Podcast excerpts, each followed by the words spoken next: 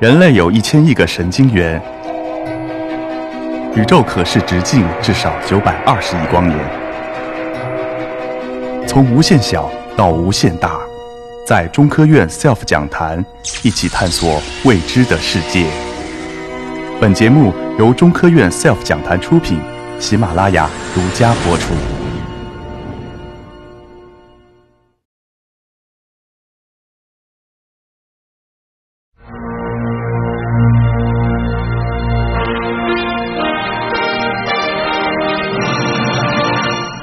我是来自于天津医科大学总医院的杨学军大夫，是一个神经外科医生。呃，今天跟大家分享的话题是关于脑肿瘤诊治方面的话题。我们人类已经把科学研究延伸到了浩渺的宇宙，因为那里有很多的神秘。其实我们人类自身何尝不是有很多的奥秘还没有被揭示？其中脑子就是一个最神秘的器官。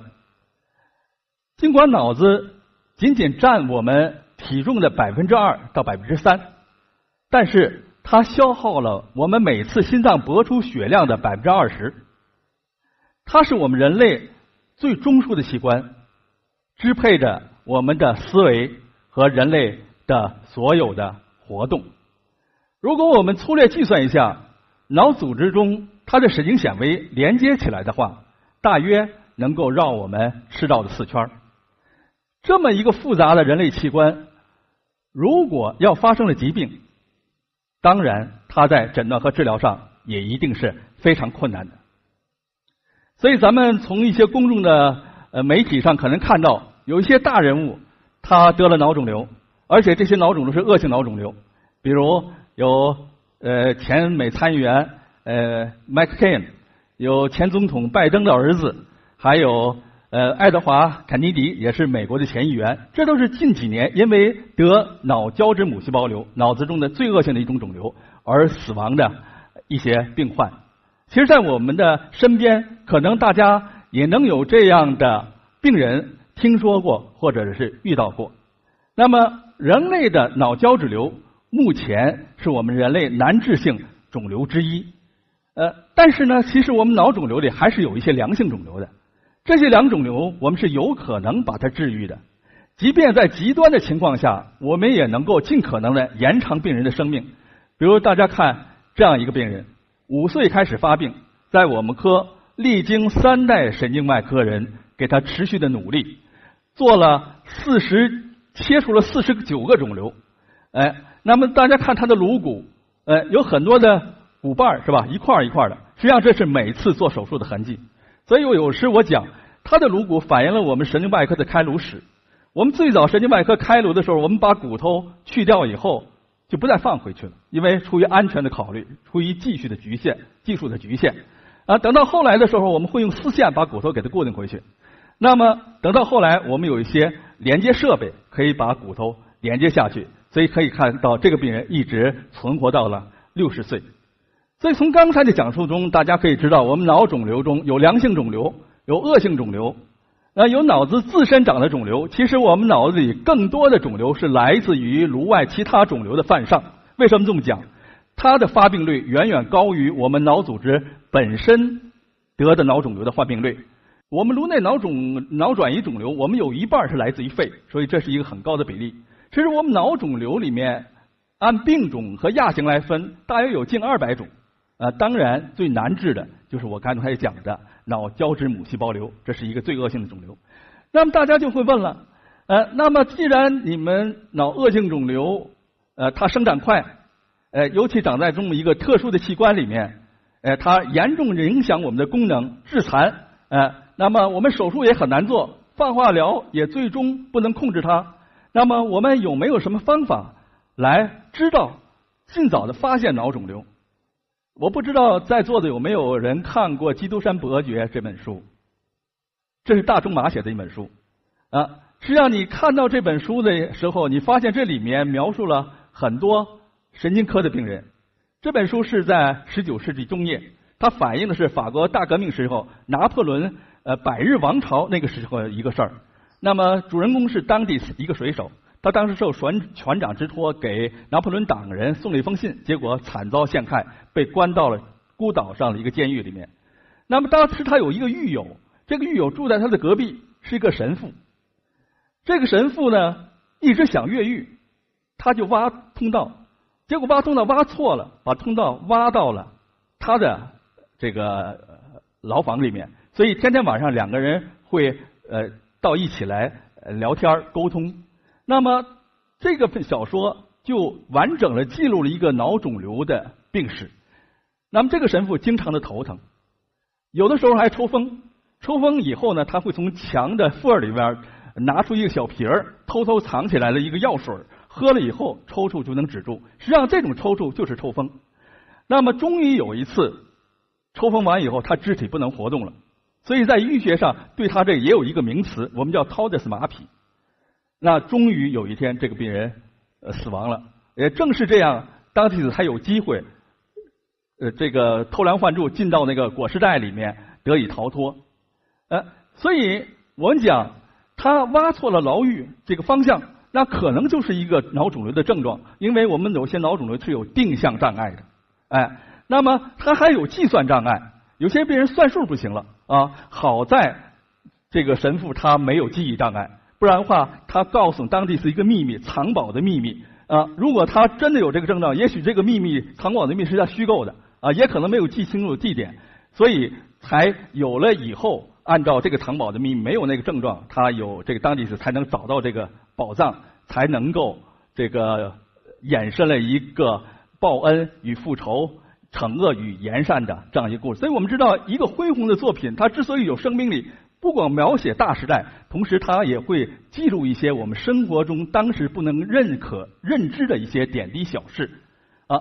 那么通过这个病，咱就知道了我们神经科脑肿瘤都可能出现哪些症状，怎么治疗？我想在大在座大家都会说出一些肿瘤治疗的方法，无非是手术、放疗、化疗。现在大家公众。感知度知道这知晓率很高的就是靶向治疗啊，现在还知道免疫治疗，但是在我们脑肿瘤里，目前的主要治疗仍然局限在前三项。我会一一道来，为什么我们脑肿瘤这么难治疗？哎，那么最初我们神经外科医生尝试就用手术的方法，后来发现脑子里面的恶性肿瘤，我们做完手术以后，它的总生存期只能维持几个月，很快肿瘤就复发起来了。那么在八十年代时候，我们开始用放疗。跟化疗，这种放疗和化疗的手段，仅仅把我们病人的总生存期又多延长了三四个月。所以到这个时期起，我们病人总生存都没有超过一年，中位生存期没有超过一年。那么直到二零零五年，出现了一个新型的化疗药物，叫替莫唑胺，我一会儿还会提到它。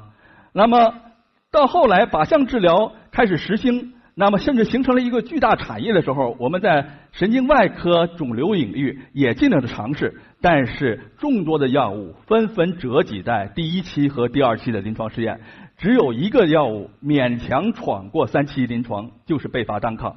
这种药物是一个脑肿瘤或者是肿瘤的血管生成抑制药物，但是它的治疗疗效是相当的有限。那么，以后，在二零一五年，又有一个一个新的疗法出现了，就是脑肿瘤的电场治疗。那它在我们既往手术、放化疗、替莫唑胺治疗的基础之上，又客观的延长了病人的总生存期。啊，那一会儿在后面我会介绍这种新的脑肿瘤诊治方法。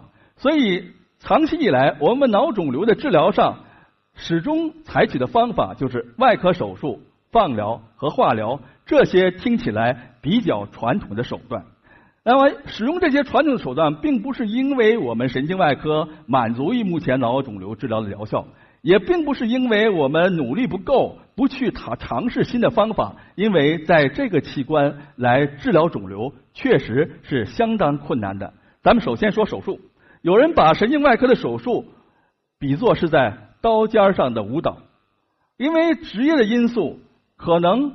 我们是唯一一个允许在人活着的时候打开大脑、接触大脑的职业啊！我不知道在座的还有什么其他有好奇心想做这件事的啊？如果你想做这件事，从现在努力成为一个神经外科大夫，否则你的想法就是犯罪倾向啊！那么我们做这个手术的时候呢，现在技术是给我们提供了很大的帮忙，因为我们单纯凭个人的经验，从医生我从业三十年了，三十年的经验积累积累，我确实比年轻医生在技术上成熟很多。但是在脑肿瘤里，尤其做这种恶性脑肿瘤的时候，它是弥漫浸润性生长的，就是它形成一个肿瘤块，实际上它肿瘤的触角和肿瘤细胞已经跑到了肿瘤医远的部位部位，甚至跑到了大脑半球的对侧，甚至延伸到了脑干。我们以往在脑肿瘤、在脑神经外科领域，脑子有很多的手术禁区，呃，但是呢，我们现在由于科技的发展，这些手术禁区基本都被打破，我们现在没有手术禁区，但是也并不等于我们对脑肿脑子可以无限制的、没有节制的这种去切割，因为它毕竟维持着我们重要的神经功能，所以我们在切除脑肿瘤的时候，有个重要的原则叫做。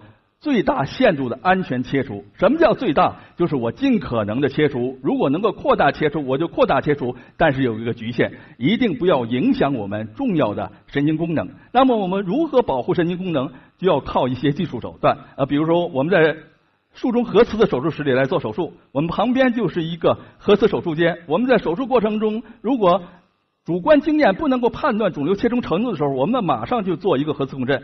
我们在手术之前。除了知道肿瘤的位置之外，我们还要知道它周围重要的功能区在哪里，它的传导数在哪里。那么我们肿瘤所比邻的重要结构是什么？这些都是在我们手术的规划之中。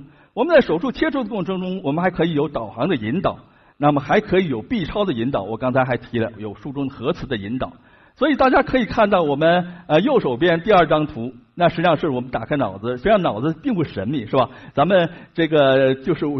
感官上，其实大大家有的人吃火锅可能都见过这个脑子啊，它就是像是一个豆腐样的一一个东西。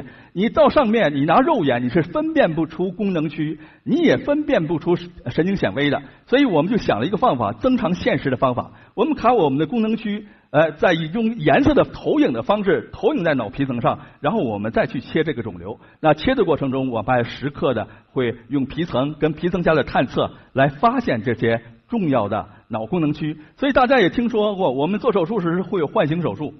呃，我曾经做了一个病人，然后这个病人呢是一个呃外语学院毕业的，是个英文的导游。所以他对语言的要求就更严格了。我们做手术除了要保护他的中文语言，还要保护他的英文语言的能力。而这个语言区在脑子的部位是不是同一个部位的？所以我们唤醒手术的时候要保护他这两个功能区。手术完了以后，那他还可以顺顺当当的做一个优秀的导游。